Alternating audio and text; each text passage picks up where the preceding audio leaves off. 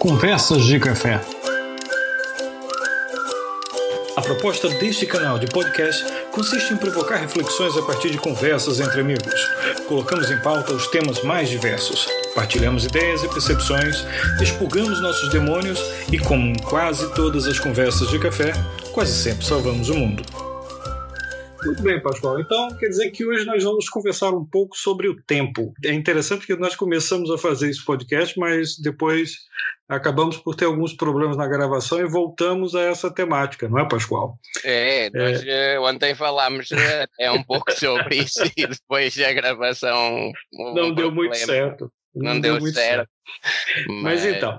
É, nós, eu... nós tivemos contato com uma obra é, de um autor chamado Fernando Rey Puente, que tem como título Ensaios sobre o Tempo na Filosofia Antiga. É uma coletânea de, de artigos que, que ele publicou num determinado momento. A, a, publicação que foi feita em Portugal foi em 2012 e foi feita pela imprensa da Universidade de Coimbra. Inclusive, o ouvinte, se tiver curiosidade, pode entrar no site da imprensa da Universidade de Coimbra e descarregar gratuitamente esse livro, que ele está disponível, está em acesso aberto. E ele tem, logo no primeiro capítulo, ele tem uma abordagem muito curiosa, não é mesmo, Pascoal? Que é em torno de as figuras do tempo de Homero a Aristóteles. E nisso daqui tem uma discussão que é muito interessante para se fazer, que é sobre o tempo de forma cíclica ou tempo de forma linear. Lembra disso?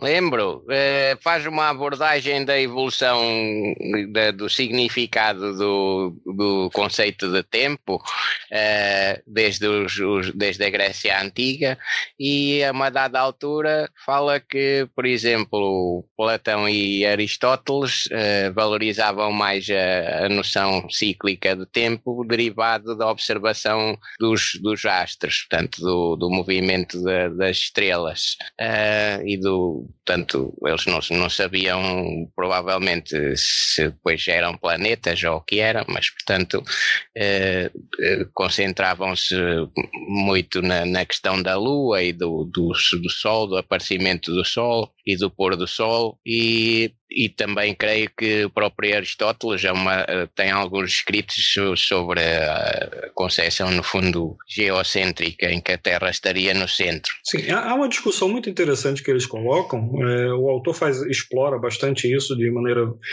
é, bem, bem profunda no texto. Ele faz uma discussão em cima do Kairos, a ideia de um ciclo, né? isso era uma, uma, uma, percepção muito mais voltada à natureza, né? então o tempo era cíclico, um exemplo seriam as estações, né? então você teria primavera, verão, outono, inverno, você conseguiria observar que a natureza seguia um ciclo como se fosse uma roda infinita, onde você sempre voltava àquele ponto de origem num determinado instante. Por outro lado, ele também coloca um tempo linear, não é, Pascoal? Aquele tempo irremediável, que é o tempo de Cronos. Sim, se bem me lembro, havia, ele depois faz, um, faz também a fala de, de três escritores ou poetas da altura, uh, salvo erro, um era Sófocles e outro Eurípides, fala que eles narravam, portanto, a vida cotidiana e a vida cotidiana uh, seguia, digamos, o, o ciclo associado ao, ao homem, desde o, o nascimento, ao crescer, desenvolver-se, tornar-se adulto. Nesse, nesse, nesse ponto de vista, seria um, um tempo linear. Um tempo linear, exato. É, é curioso porque, ao diferenciar Sim. o tempo de Cronos e o tempo de Kairos, é, diferenciar um tempo de forma quantitativa, não é? que é o tempo de Cronos, é, e o tempo de forma qualitativa, que era o tempo de Kairos. Essa observação que é colocada é, é praticamente põe o homem num dilema muito profundo, porque é, o tempo, se ele não se repete, eu não tenho controle sobre ele. Mas se ele se repete, eu posso deixar de fazer algo agora, porque lá na frente eu torno a viver esse instante. Essa lógica temporal, que é bastante filosófica, isso aqui sendo colocado a partir das palavras do autor, é, é uma lógica que a gente consegue, inclusive, criar diálogos com outras áreas do conhecimento, não é mesmo, Pascoal? Sim, é, por exemplo, se virmos na, na área da psicologia, nós, eh, mediante as nossas circunstâncias de, de vida, por exemplo, estamos com uma vida mais ocupada em termos de profissionais, familiares e pessoais, podemos ter uma sensação que o tempo corre mais depressa.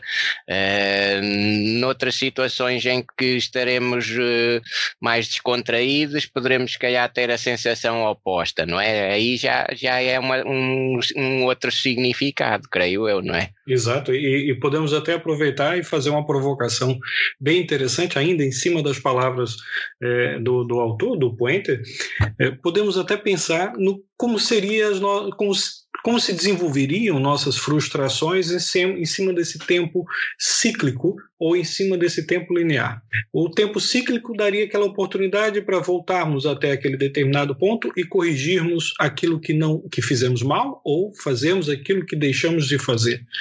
Já o tempo linear não permitiria isso e geraria uma frustração porque seria algo irremediável.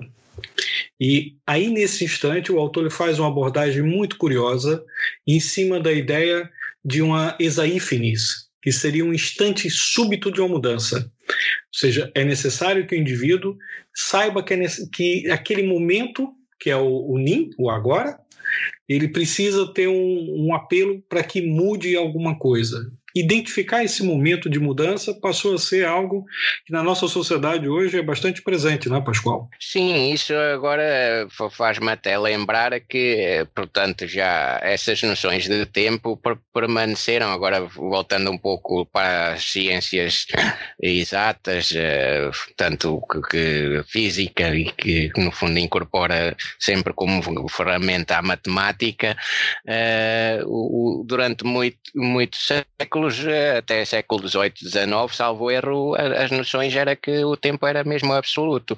E só depois com, com Einstein, a partir de 1905, em que ele escreveu quatro, quatro artigos e, e começou depois também a falar sobre, sobre a desenvolver, digamos, a teoria primeiro teoria e depois ficou, isso já foi comprovado, da, da relatividade restrita, em que realmente eh, o, o, tempo passou a estar associado ao, ao espaço e, e, e, portanto, passámos a ter três, as três dimensões espaciais que já, já conhecemos desde sempre, o comprimento, a largura e a altura ou a profundidade e, e, e isso associado ao tempo. E depois passamos a, a constatar que é, é possível o, o, o, o, tempo, no fundo, estar associado aos referenciais é, e com isso vermos que para o mesmo acontecimento o tempo, mediante o referencial em que estamos, o tempo pode ser diferente, ou seja, é um tempo relativo, não é? É um tempo relativo e, e, e, e, acontece aquilo que os físicos explicam muito melhor do que eu, que é a dilatação do tempo e, a contração do espaço, não é? E, a gente pode até fazer uma comparação de uma forma bastante leiga, porque esse, esse é um assunto bem complexo e que nós não somos especialistas, estamos aqui usando é. discutir essas coisas. É. é e que se nós pensarmos que as pessoas podem viver uma mesma situação, mas com percepções diferentes daquela mesma situação, nós podemos colocar em, em questão o fato de cada um estar vivendo um tempo diferente daquela situação. Acho que uma forma de comparar isso, eh, que nós até já fizemos essa conversa antes, é que se compararmos com essa situação da pandemia, cada país a viver o seu ritmo distinto é, da velocidade da pandemia, aqueles países ou aqueles indivíduos, vamos colocar só os indivíduos que vivem naquele país e que é agora que está atingindo o pico da pandemia, eles estão numa situação num tempo diferente daqueles que estiveram ou que estão num país em que o pico da, da pandemia já foi relativamente atravessado. Ou seja, é quase como se você tivesse uma situação que é transversal, mas que as pessoas estão a viver em tempos distintos. Imagine um país como o Brasil, o processo pandêmico, no, a epidemia do Covid-19 no Brasil, não está acontecendo à mesma velocidade em todos os estados. Da mesma forma, na Europa não está acontecendo à mesma velocidade em todos os países. E isso é um bom exemplo para mostrar como que uma, as pessoas podem estar a viver uma situação bastante parecida, mas em tempos diferentes. Causa imensa confusão na cabeça da gente isso, né, Pascoal? É, isso eh, pode ser até depois eh, visto, quer num, num período temporal, eh, que é o de agora, que é relativamente curto, porque se nós alargarmos isso, por exemplo, há séculos ou, ou milénios e, e, e, vermos isso em termos das civilizações, podemos, podemos ver isso também pelo, pelos, pelos diferentes avanços tecnológicos, por exemplo, quando, quando o homem chegou às Américas, portanto, realmente o, o, que há relativamente ao Homo sapiens e, e da, da, sua chegada às Américas, portanto, que, que, que já foi posterior à, à, chegada à Europa e à Ásia, e determinadas civilizações tinham, digamos, um, um diferentes avanços em relação àquelas que, que estavam na Europa e, a, e às que estavam na, na, na China portanto, cada uma estava no fundo na sua velocidade. É... Ou seja, um homem primitivo a viver velocidades distintas consoante a, a sua realidade, né? Sim, mas eu gostaria até de, de destacar uh, efetivamente a propósito, voltando um pouco atrás de, de, de, ter falado em Einstein, realmente isso foi uma, uma obra bastante interessante que, que, que eu li também há uns tempos, que é Aos Ombros de Gigantes, uh, que é um, um livro bastante volumoso, mas que é muito importante porque foi, foi coligido e comentado por Stephen Hawking e fala então de de, de, de cinco grandes cientistas e, e físicos, astrónomos e, e, matemáticos, desde o Copérnico, o Galileu Galilei, o Johannes Kepler, o Newton e, e Einstein. E aí vemos também toda essa evolução do tempo e do espaço, não é? Porque antes de Copérnico, o, que ainda estava em vigor era o sistema ptolomaico, portanto, de, de Ptolomeu de Alexandria do, do, do, século II, em que era a Terra que estava no centro, sistema geocêntrico, não é? E, e, mas são cinco. O que é interessante é que nessa obra que você está fazendo referências, ele, ele trabalha com cinco é, personalidades distintas, não é? Ele Sim. trabalha com cinco referenciais de uma mesma temática, que é a lógica do tempo.